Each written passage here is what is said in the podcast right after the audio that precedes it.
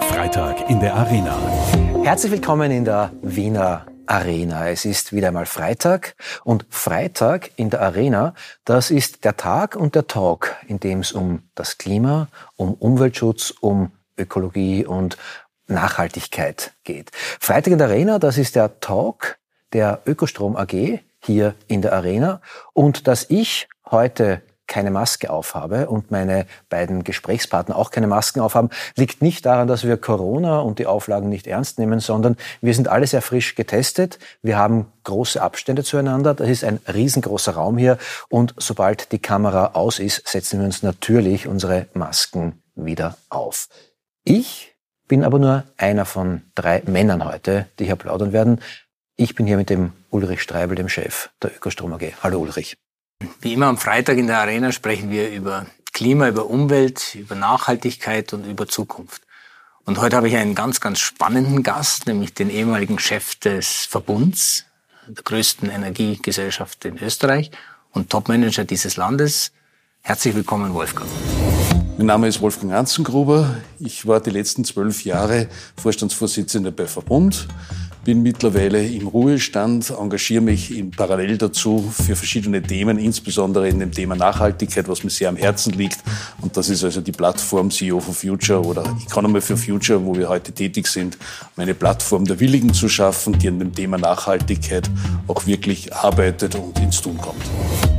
Eins der netten Dinge hier beim Talk Freitag in der Arena ist, dass ich auch mit den größten Chefs, CEOs, Bossen dieses Landes per Du sein kann. Ähm, Wolfgang, du bist einer der CEOs for Future. Das ist eine Organisation von Wirtschaftskapitänen und auch vielen Kapitäninnen, die sich um die Zukunft scheren wollen. Dort sitzt du gemeinsam mit dem Ulrich. Äh, meine erste Frage ist, was sind die CEOs for Future? Meine zweite Frage ist, äh, reden da jetzt irgendwie zwei, die sich ohnehin in allen Punkten einig sind oder wird es auch eine Debatte geben zum Thema Klima, Umwelt und dergleichen mehr? Schönen guten Tag auch von meiner Seite. Also CEO for Future, äh, was du angesprochen hast, äh, hier ist eine Plattform, die sich irgendwo etabliert hat, gegründet hat im vergangenen Jahr. Äh, es ist ein bisschen die Plattform der Willigen, wenn ich das also so zum, zum Ausdruck bringen kann, die sich äh, hier die Interessenslage und die Zielsetzung, die hinter Nachhaltigkeit, hinter Klimaschutz, hinter dem Ganzen steht, so ernst nehmen, dass wir sagen, wir wollen auch etwas tun. Wir reden äh, relativ viel über dieses Thema, ist ja in aller Munde. Wir formulieren laufend neue Ziele, aber ich glaube, wir hinken nach im Tun tun äh, in der Umsetzung dieser Sache. Und das war also auch der Geist, dass sich also eigentlich fast äh, von selbst äh, Leute aus der Wirtschaft getroffen haben. Es sind nicht nur ausschließlich CEOs, sondern auch Verantwortungsträger in anderen Positionen hier beisammen, die gesagt haben, das liegt uns am Herzen, wir wollen das im Geschäft sehen, wir wollen hier auch was tun. Wir haben alle unterschiedliche Wege zum gleichen Ziel. Das ist, glaube ich, auch ein wesentlicher Punkt. Wir sehen den Dialog mit der, mit der Jugend als ganz, ganz wichtige Sache, weil wir ein bisschen den Eindruck haben, dass wir diesen Kontakt etwas verloren haben äh, mittlerweile. Und es ist eine branchenübergreifende Thematik. Das sind also nicht nur die Großen und die Industrieseite, sondern auch also so die Kleinen, das Gewerbe, Einpersonenunternehmen, Handwerk, aber auch der Mittelstand dabei, weil es, glaube ich, nicht ein Thema ist, das nur vorbehalten ist den Großen, sondern auch ein Thema ist, was uns alle die Wirtschaft auch bewegen muss. Es ist nicht ausschließlich die Wirtschaft, auch die Gesellschaft ein wesentlicher Punkt. Und das war eigentlich die Gründungsidee dieser Plattform, die jetzt gerade im Wachsen ist und bereits mit den ersten Aktivitäten auf die Reise geht beziehungsweise ins Tun kommen will. Und das ist also eher das Credo. Ihr wollt ins Tun kommen. Der Ulrich ist auch einer dieser CEOs for Future. Deswegen meine Frage jetzt gleich an dich. Seid ihr euch in allen Punkten einig und muss ich jetzt permanent einen Agent Provocateur geben in der nächsten halben Stunde? Der Wolfgang und ich werden, weil wir eine ähnliche Historie haben in der Energiewirtschaft und sehr stark für die erneuerbaren Energien immer gearbeitet haben, ähm, der Wolfgang wird da sicher noch dazu kommen, ähm, da werden wir uns wahrscheinlich schnell einig sein. Aber der Kreis dieser CEOs for Future oder dieser Mitwirkenden dort ist sehr divers. Und dort finden nicht nur immer Konsensdiskussionen statt. Da gibt's natürlich auch ähm, Konflikte. Denn es ist so, wenn wir zum Beispiel diskutieren über Steuerungsinstrumente, also es ist äh, auf der Hand liegende Steuerungsinstrument, zum Beispiel CO2-Steuer. Das ist für manche Geschäftsmodelle hilfreich, per se hilfreich, und für andere Geschäftsmodelle durchaus nicht so einfach zu bewältigen. Und da gibt's dann durchaus spannende Diskussionen, aber genau darum geht's ja. Weil wir können das ja nur lösen, wenn wir die gegenseitigen Positionen kennen und dann Lösungen erarbeiten, wie kommen wir denn da drüber? Denn wir müssen ja auch die Unternehmen, die schwieriger ihre Geschäftsmodelle umstellen können, erreichen und denen auch die Möglichkeit geben oder Impulse, Ideen geben, dass sie umstellen können. Die Plattform, die Koalition der Willigen, so wie du es vorher genannt hast, äh, das klingt jetzt super. Also beim Ulrich weiß ich, die Ökostrom AG, äh, das sind, ich apostrophiere mal, die Guten. Ähm, du bist früher beim Verbund gewesen. Die haben alles gemacht in Wirklichkeit.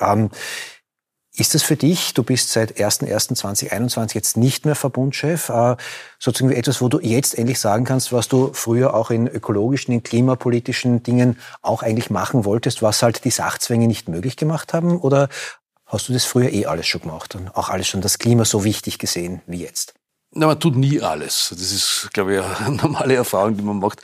Es war, die Schöne, war die Zeit in Verbund war das, dass das Thema Nachhaltigkeit ja auch ein fast Geschäftsgegenstand, Strategie auch dieses Unternehmens war, wobei es auch einige Entwicklungen gebraucht hat, um wirklich also einen Fokus dort äh, ganz spezifisch äh, zu fokussieren.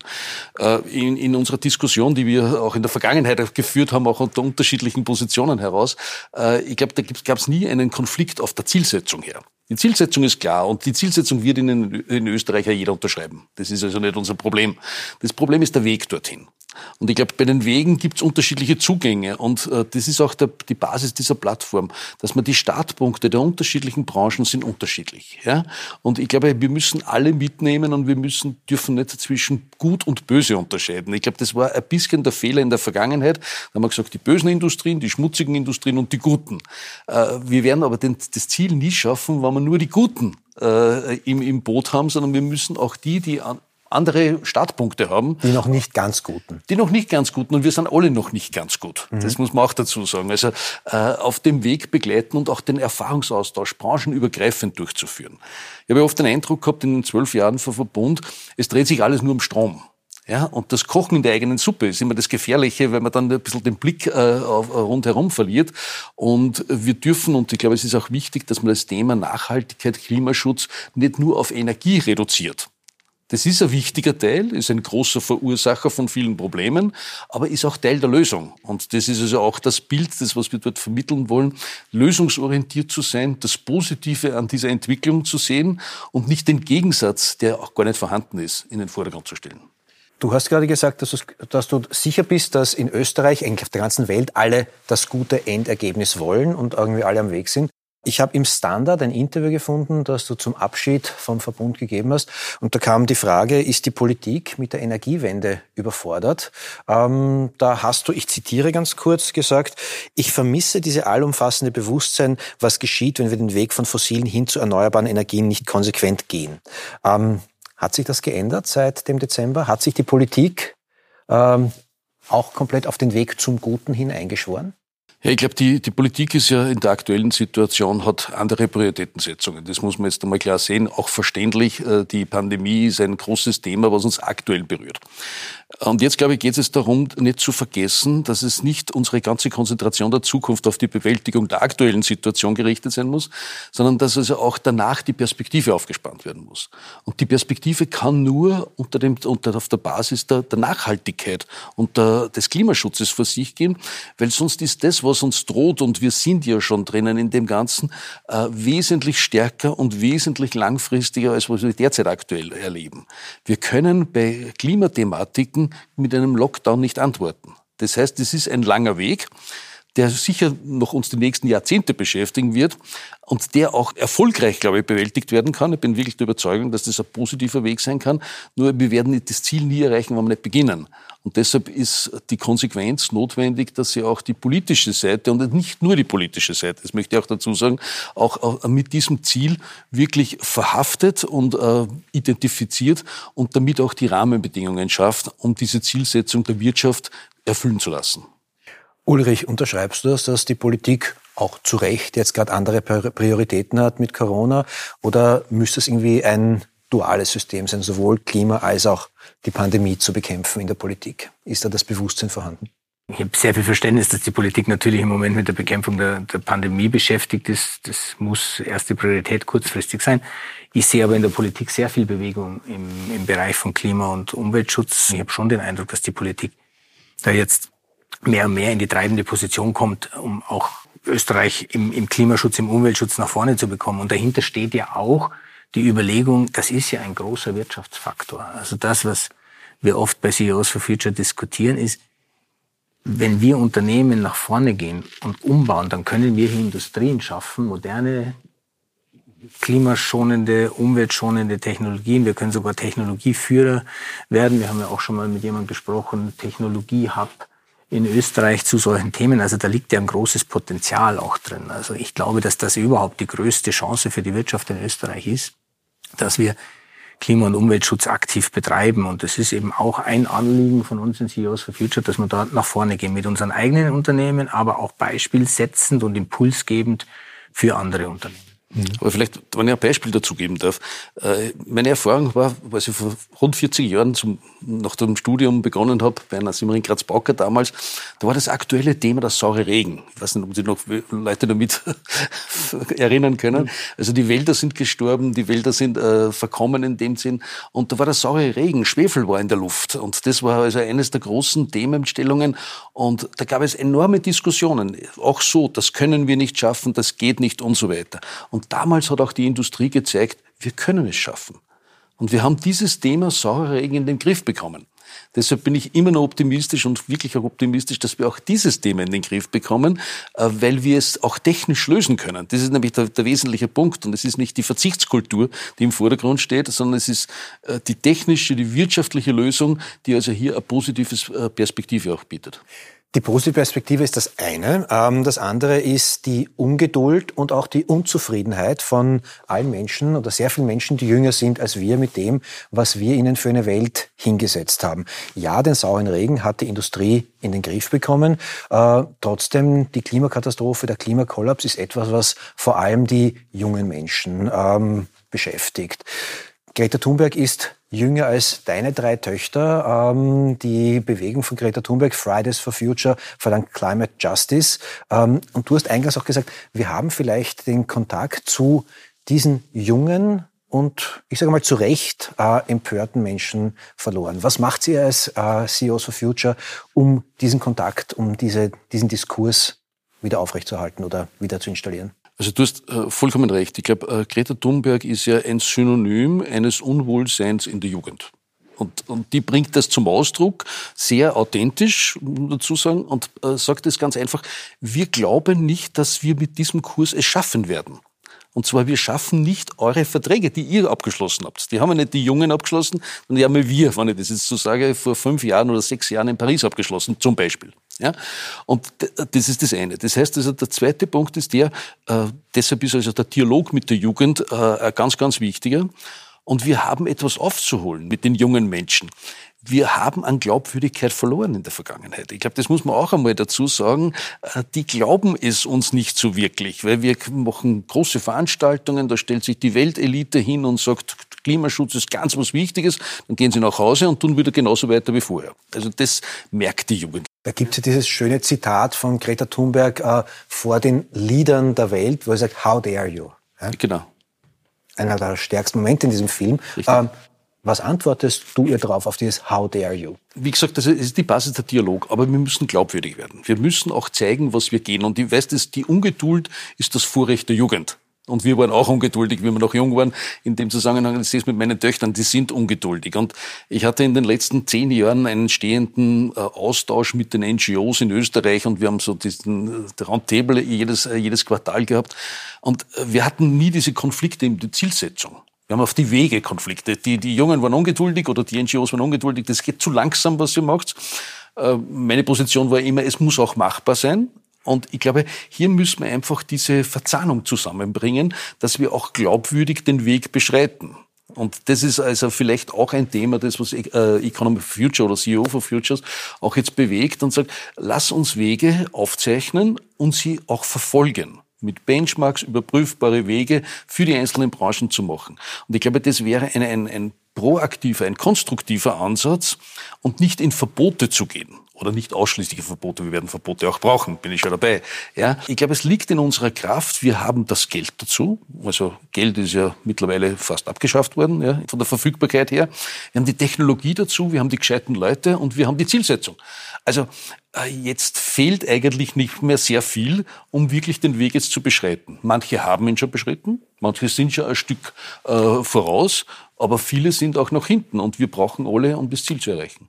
Ulrich, du warst ja auf einer dieser Fridays for Future Demos, äh, mindestens einer mit deinem Sohn. Ähm, die Ungeduld als Vorrecht der Jugend ist das eine, das hat der Wolfgang gerade gesagt. Ähm, wie erklärst du deinem Sohn, dass die Dinge jetzt nicht sofort so sein können, wie es notwendig wäre, dass sie sich ändern?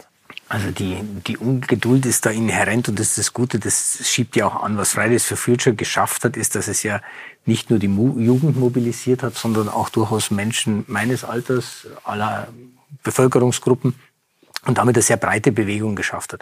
Und ich glaube, in diesem Kontext gibt es ja viele Diskussionen in Unternehmen, in Schulen und eben auch in der Familie. Und wir diskutieren das sehr ausführlich und meine Kinder verstehen schon, dass manche Dinge nicht von heute auf morgen gehen. Aber sie verlangen auch, dass es schnell geht. Und ich glaube, wir können da an Tempo aufnehmen. Wir haben alles, wir haben Geld, wir haben Technologie. Wir müssen es tun. Das ist ganz wichtig und das ist eben auch das, was wir aus CEOs for Future heraus schaffen wollen, weil das ist ja durchaus eine Antwort auf die Forderung der Jugend, dass wir sagen, okay, wir haben es gehört, wir verstehen das, wir wollen das im Übrigen auch und wir tun jetzt was. Und ich glaube, da gewinnen wir dann auch wieder Glaubwürdigkeit zurück bei der Jugend, wenn sie sehen, da gibt es jetzt Unternehmen, im Moment sind wir 25 und es kommen ständig neue dazu, die jetzt wirklich etwas machen. Und die dann auch hinausgehen und sagen, schau, das haben wir getan, das haben wir getan, das haben wir getan. Das gibt uns eben auch die Glaubwürdigkeit. Und dann werden auch die Jungen verstehen, dass nicht alles von heute auf morgen geht, aber trotzdem müssen wir Tempo aufnehmen, sonst sind wir zu langsam. Und ähm, wir müssen eben schnell sein beim Klimawandel, weil der ist wirklich schon bedrohlich. Vom Reden ins Tun kommen, Wolfgang. Du warst der Mann, der im Frühjahr 2020 Österreichs letztes Kohlekraftwerk geschlossen hat. Das klingt jetzt so, da kommt der Chef und drückt auf den Knopf und die Hütten ist abgedreht. Ähm, so einfach ist sowas ja eigentlich nicht, denke ich mir. Also da gibt es schon irgendwie die Maßnahme und dann äh, durchschneidet man bei sowas dann eigentlich ein Band wie bei einer Eröffnung oder ist es irgendwie ein Festakt gewesen? Aber viel wichtiger die Frage ist, wie lang, wie viel Vorlaufzeit, wie viel Überzeugungsarbeit braucht man, um so einen doch drastischen Schritt setzen zu können. Ja, das ist a, war für mich auch eine persönlich äh, interessante Geschichte und auch eine bewegende Geschichte, äh, weil vor circa zehn Jahren habe ich im Verbund einmal gesagt, bei der strategischen Ausprägung sage ich, wir werden keinen Euro mehr investieren in CO2-emittierende Technologien. Das war also damals vor zehn Jahren.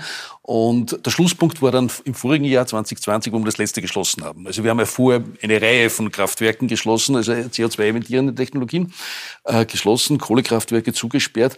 Das ist so das Klassische, wenn man was macht. Am Anfang wird man belächelt als, als Träumer, als Illusionist. Dann wird man in der weiteren Folge wird man bekämpft, wenn man etwas tut, was, was äh, vielen anderen nicht ins Konzept passt. Dann wird man kritisiert und zum Schluss wird man dann beneidet. Also so ungefähr ist die Entwicklung, was man hat. Und gerade beim letzten Kraftwerk und auch beim vorletzten Kraftwerk, was wir dann geschl äh, geschlossen haben, das waren zwei Kraftwerke und die haben mich persönlich auch berührt, weil das waren Kraftwerke, mit denen ich meine Arbeit begonnen habe.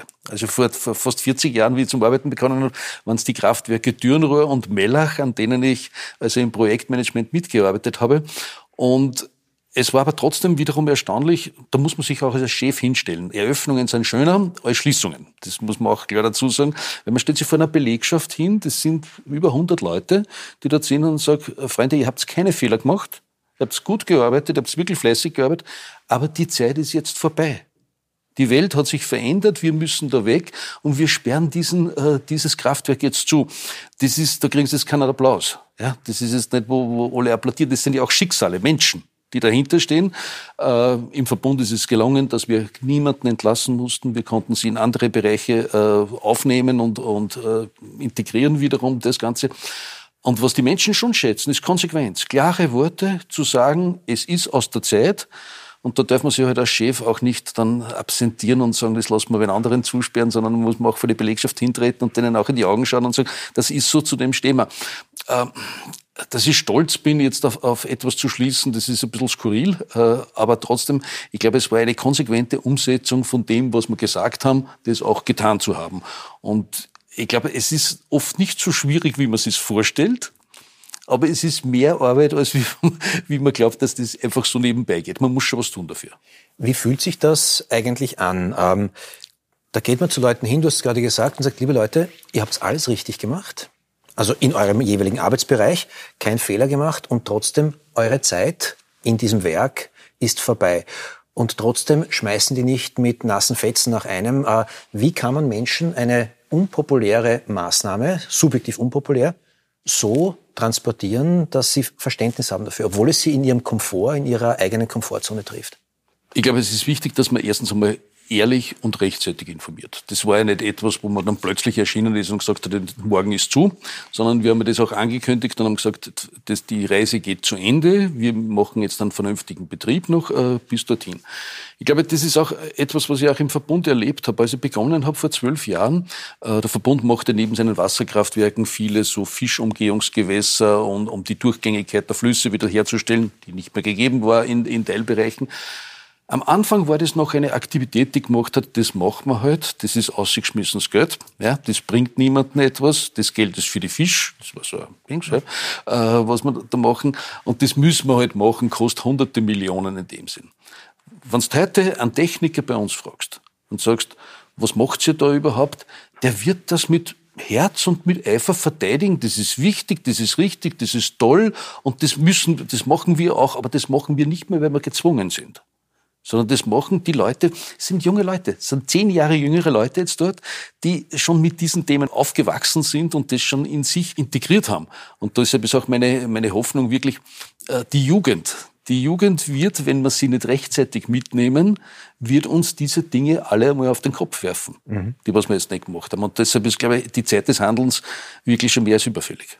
Ulrich, Ihr habt keine Braunkohlekraftwerke oder keine Steinkohlekraftwerke, die es zu schließen gibt. Aber äh, dieses generelle Verständnis, was der Wolfgang da jetzt angesprochen hat.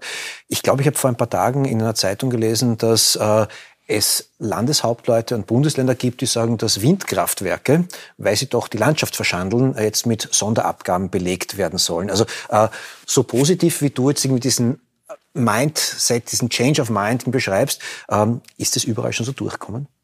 Ich glaube, das Grundverständnis ist da. Die Frage ist dann immer das Wie. Der Wolfgang hat es bezeichnet als den Weg. Und ähm, natürlich müssen sich Politiker draußen in den Gemeinden, in den Ländern damit auseinandersetzen, dass nicht jeder unbedingt jetzt äh, Photovoltaik, Freiflächenanlage vor dem Gartentor stehen haben will oder Windrad darüber, das ist schon richtig. Aber den Weg müssen wir trotzdem gehen, weil das sind ja die Technologien, die wir jetzt zur Verfügung haben, um in der Energiewirtschaft zu dekarbonisieren. Das ist jetzt ein Aushandlungsprozess in Wahrheit, der da stattfindet zwischen dem Bundesministerium, das mit großen Geldern die Energiewende anschiebt, und denjenigen, die draußen in den Gemeinden und in den Ländern sind, die natürlich dann die direkten Auswirkungen dort auch spüren. Und natürlich, ähm, auch ein Windrad ist nicht immer nur schön, aber wir brauchen es. Auch eine Photovoltaikanlage ist für die Landschaft nicht immer nur schön, aber wir brauchen sie, weil wir sonst diese Energiewende nicht schaffen können. Deswegen bin ich völlig zuversichtlich, dass sich das finden wird. Aber das ist ein mühsamer Prozess und wir haben eben ein föderalistisch beschaffenes Land, in dem man den Konsens herstellen muss. Und das wird ein wenig dauern. Mir dauert es ehrlich gesagt zu lang. Mhm. Ähm, und die Widerstände in manchen Bundesländern sind sehr, sehr hoch. Ähm, und da müssen wir aber ständig anschieben und ständig immer wieder sagen, schau, es geht ja nicht anders. Wir müssen es tun und deswegen wird es schon gehen. Aber das ist ein mühsamer Verhandlungsprozess. Ich widerspreche dir jetzt in einem Punkt, wo ich gar nicht weiß, ob ich dir zu Recht widerspreche.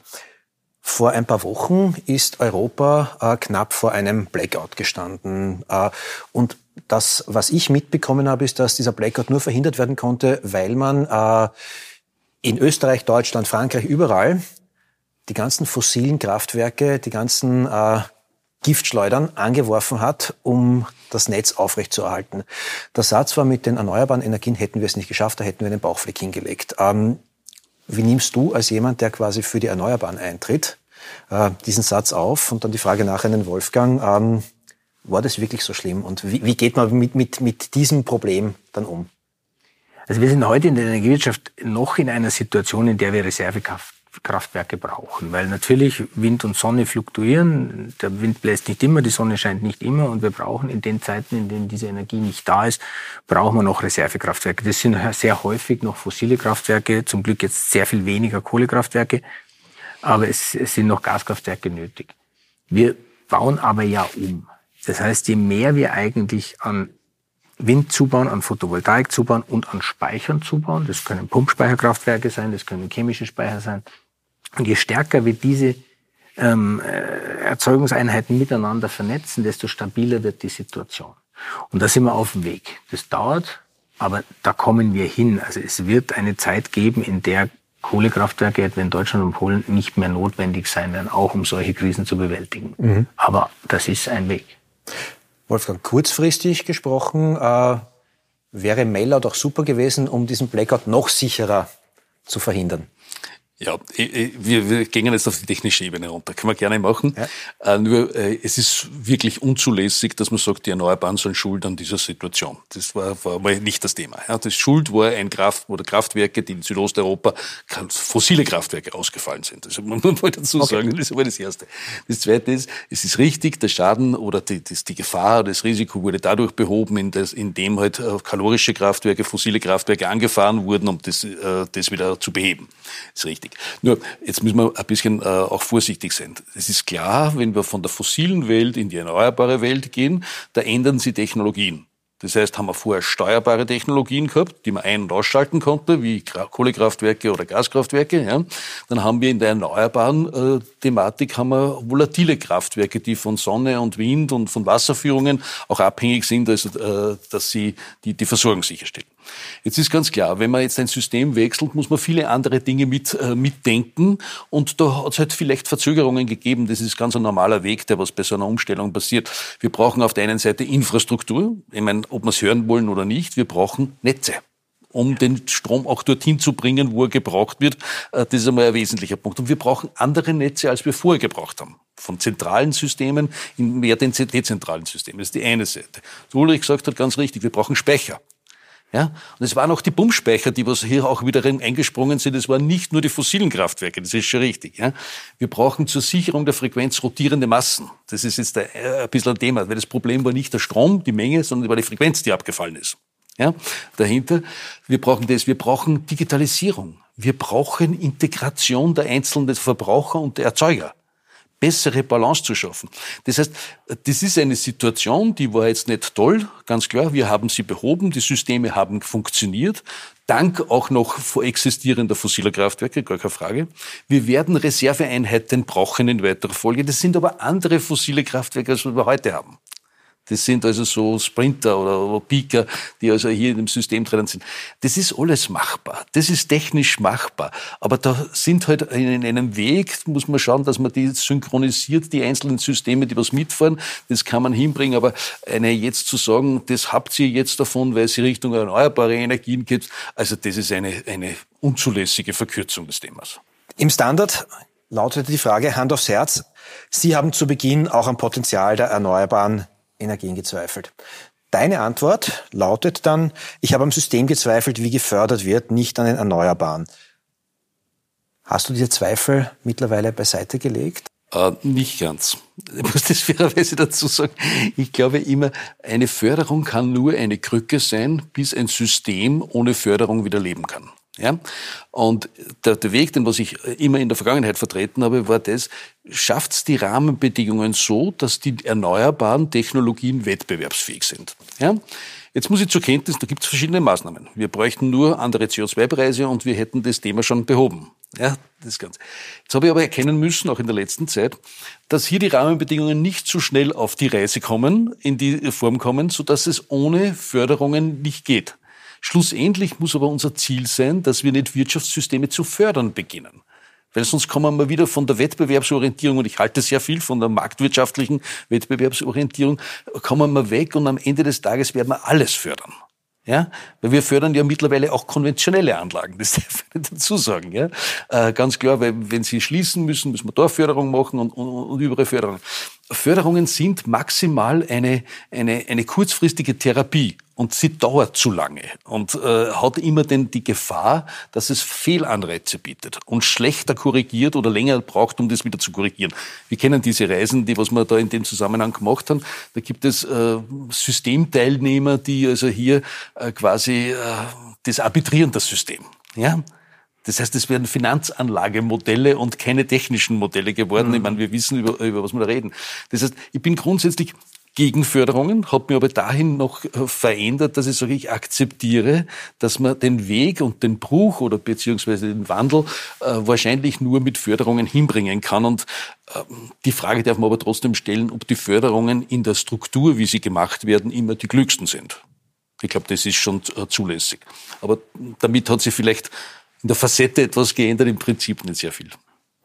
Ulrich, die Förderung ist nicht das Allheilmittel, aber, der Wolfgang hat es auch gesagt, irgendwie die CO2-Bepreisung würde da doch einiges ändern. Ähm, siehst du es genauso? Die CO2-Bepreisung ist ja letztlich ein Preis auf einen sogenannten externen Effekt, also die übermäßige Nutzung der Umwelt oder Verschmutzung der Umwelt. Und der Preis, den wir diesem Gut, ist eigentlich ein Nicht-Gut geben, der ist im Moment sehr niedrig. Er steigt zwar, aber er ist einfach noch zu niedrig, dass er wirklich Prozesse, Infrastrukturbauten verändert. Deswegen brauchen wir, um diesen Umbau zu schaffen und die Wettbewerbsfähigkeit herzustellen, brauchen wir höhere CO2-Preise, also CO2-Steuern de facto.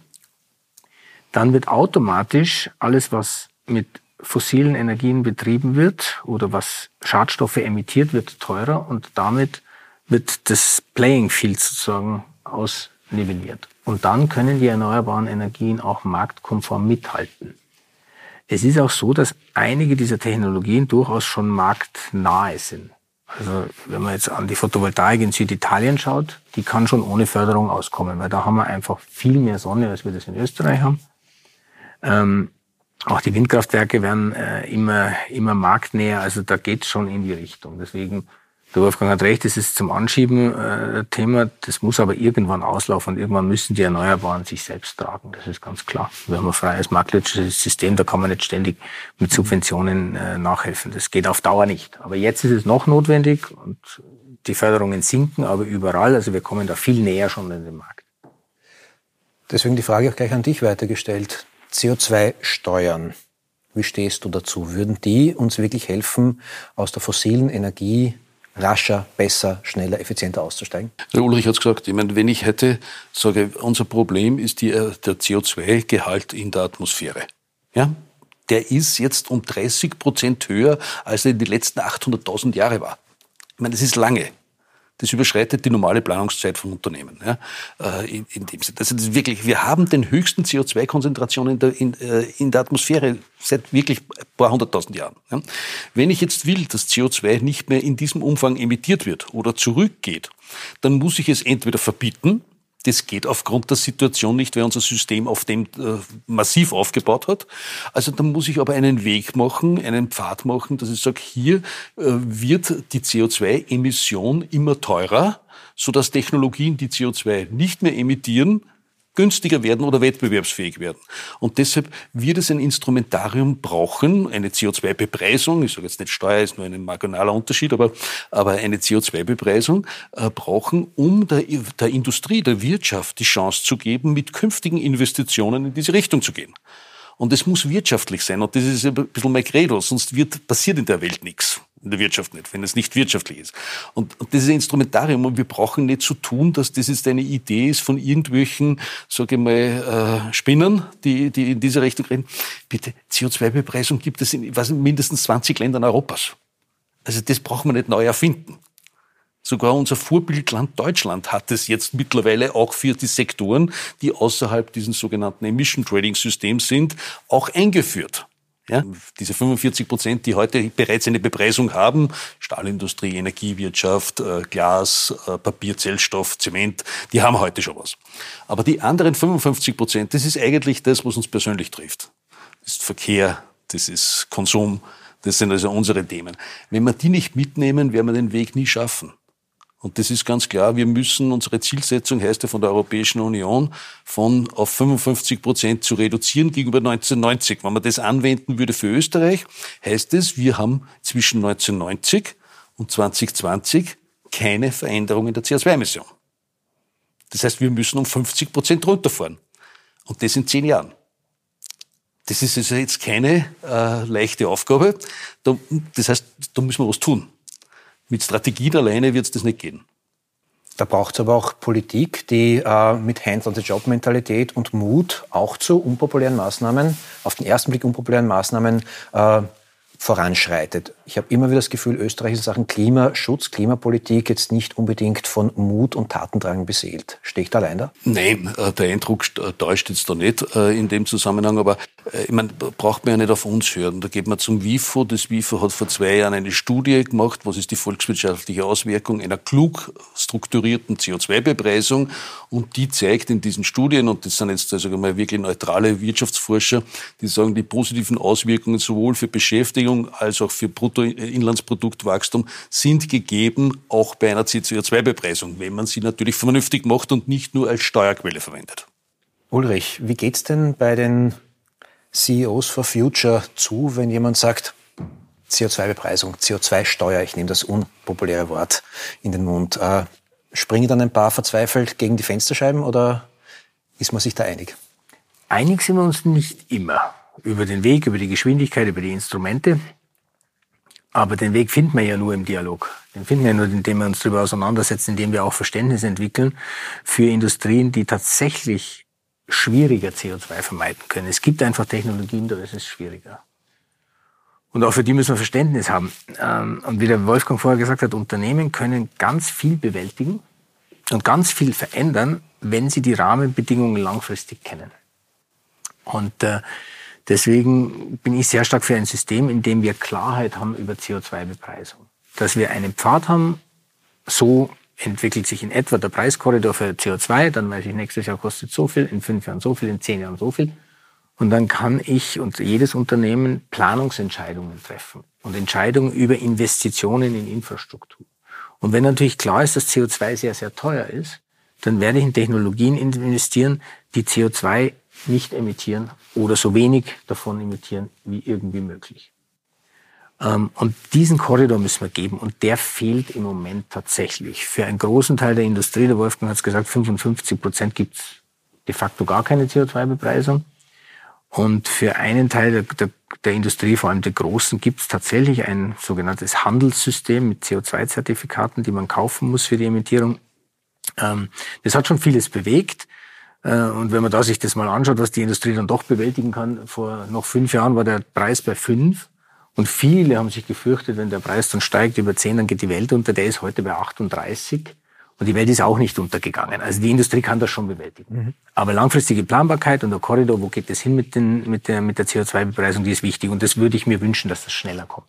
Bevor ich dir die letzte Frage stelle, bitte ich dich, etwas zu tun, was hier jeder Gast tun darf, muss, soll, kann. Wir haben einen Tipp am Freitag. Da geht es eben nicht um die großen globalen äh, Maßnahmen, die man setzen kann, sondern um ganz kleine individuelle Schritte, die jeder und jede setzen kann, die aber doch einen Impact in Sachen Klimaverträglichkeit, Klimaschutz hat. Was, Wolfgang Anzengruber, ist dein Tipp am Freitag? Tipp am Freitag. Wenn wir über den persönlichen Bereich gehen und weg vom wirtschaftlichen Bereich, äh, glaube ich, gibt es vielfältige Möglichkeiten. Das beginnt bei den Investitionsentscheidungen für ein Auto. Auch da kann man mittlerweile äh, auf Elektrofahrzeuge gehen, man kann einen Zwischenweg mit Hybride melden, ist alles schon besser, als wie, wie wir es in der Vergangenheit haben.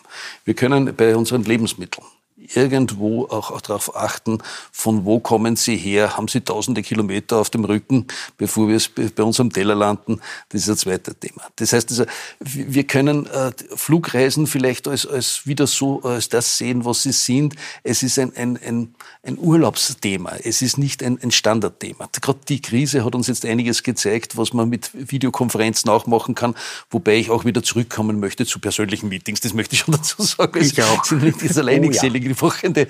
Aber es gibt so viele Dinge, die wir machen können in, im persönlichen Bereich. Ich weiß schon, das wird, das alleine der Einzelne wird das Klima nicht retten. Aber die Summe der, der Einzelnen kann schon was machen und kann auch Signale der Wirtschaft dann in weiterer Folge geben mit, geben mit ihrer Nachfrage und so weiter. Und das Dritte ist, dass äh, auch in ihrem Verhalten, welchen politischen Kräften sie Zustimmung geben, kann man auch ein bisschen was bewegen. Ich glaube, das also es gibt viel zu tun und wenn jeder seinen Beitrag leistet, auch wenn er kleiner ist, haben wir schon einiges erreicht.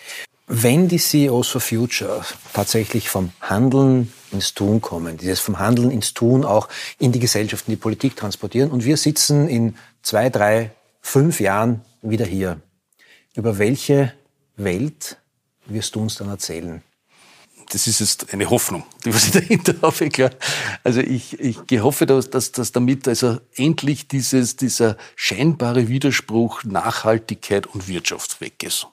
Dass wir sagen, äh, Nachhaltigkeit ist die Basis für Wirtschaft. Ja, ich meine, ein großes Beratungsunternehmen aus Amerika, die gesagt haben, einen neuen Report rausgebracht haben gesagt, Sustainability is the new digital. Ja? Und zwar ganz einfach, weil es finanztechnisch auch eine interessantes ist. Wir sehen es heute in der Finanzierungsseite. Ich glaube, das ist das eine. Das, was ich mir auch wünsche, ist das, dass es dann nicht nur eine CEO oder Economy for Future gibt oder Fridays for Future, sondern vielleicht einmal einen Journalisten for Future, vielleicht Politicians for Future, vielleicht also, dass das mehrere, äh, dass einmal alles für die Zukunft denkt. Ja? Ich glaube, wenn wir das einmal verinnerlicht haben, dann brauchen wir uns über, den, über die Erfüllung des Weges nicht mehr viel Gedanken machen, ein bisschen so mit Saint-Exupéry. Wenn wir uns klar sind, wo wir hinwollen, dann brauche ich den Leuten nicht mehr, mehr erklären, wie es geht. Ja? Also dann hätte man viel geschafft. Ich bin ein Optimist, ich bleibe auch ein Optimist, also äh, in dem Zusammenhang. Ich glaube, setzen tue ich sehr stark auf die Jugend. Die Jugend wird es uns zeigen. Und sie wird uns verjagen, wenn wir es nicht äh, zusammenbringen, und sie werden dann was anderes machen. Diese Veränderung wird kommen. Die Frage ist nur, mit wie viel Schmerzen wird sie kommen. Jetzt können wir es noch relativ schmerzlos durchführen. Je später wir beginnen, umso mehr wird es wehtun. Lieber Wolfgang, danke für dieses Statement. Das Schlusswort hat trotzdem immer der Ulrich mit der immer gleichen Frage, ich gebe es zu. Ähm, was nimmst du aus diesem Gespräch mit Wolfgang Anzengruber mit? Ich nehme aus diesem Gespräch vor allem den Optimismus mit ich meine, der Wolfgang Anzengruber, und so kenne ich ihn schon seit langer Zeit, ähm, strahlt immer positive, einen positiven Spirit aus, malt positive Bilder von einer Zukunft. Und es ist ja tatsächlich so, dass diese erneuerbare Zukunft eine bessere ist als heute. Also wenn Autos keinen Dreck mehr hinten rausblasen, ist die Luft einmal besser. Ähm, wenn wir keine Schadstoffe emittieren in die Welt, dann ist das für uns alle gut. Ähm, wenn die Fische frei schwimmen können in den Flüssen, dann ist das für uns alle gut. Also diese Welt ist ja eine gute. Und es ist so wichtig, dass wir neben all diesen problembelasteten Diskussionen, die wir links und rechts immer führen und hören, sagen, wir gehen da in eine gute Welt. Und diesen Optimismus immer wieder zu, zu zeigen und immer wieder nach vorne zu ziehen, das ist das, was ich aus dem Gespräch mitnehme. Und das ist ähm, auch für mich so beeindruckend, dass der, der Wolfgang jetzt mit seiner äh, unglaublichen Erfahrung als Topmanager eben so eine Initiative zieht, die diese Zukunftsbilder zeigt und die aber auch auf diese Zukunftsbilder hinhandelt. Dann sage ich danke, Wolfgang, für deinen Optimismus. Der Ulrich war schon, muss ich das sagen, vorher Optimist. Ich bin Berufsskeptiker. Aber ich bedanke mich, dass ihr uns zuhört und zuschaut und euch vielleicht auch vom Optimismus anstecken lasst, denn der ist ganz, ganz wichtig, wenn wir eine lebenswerte, schöne Zukunft erleben wollen. Schreibt uns vielleicht, was ihr hier an Fragen vermisst, was für Gäste oder Gästinnen ihr sehen wollt, worüber ihr reden wollt, wenn es darum geht, eine ökologische, nachhaltige, saubere Zukunft zu schaffen. Das war Freitag in der Arena, der Talk der Ökostrom AG. Ich sage danke, dass ihr wieder dabei wart. Ciao und Baba.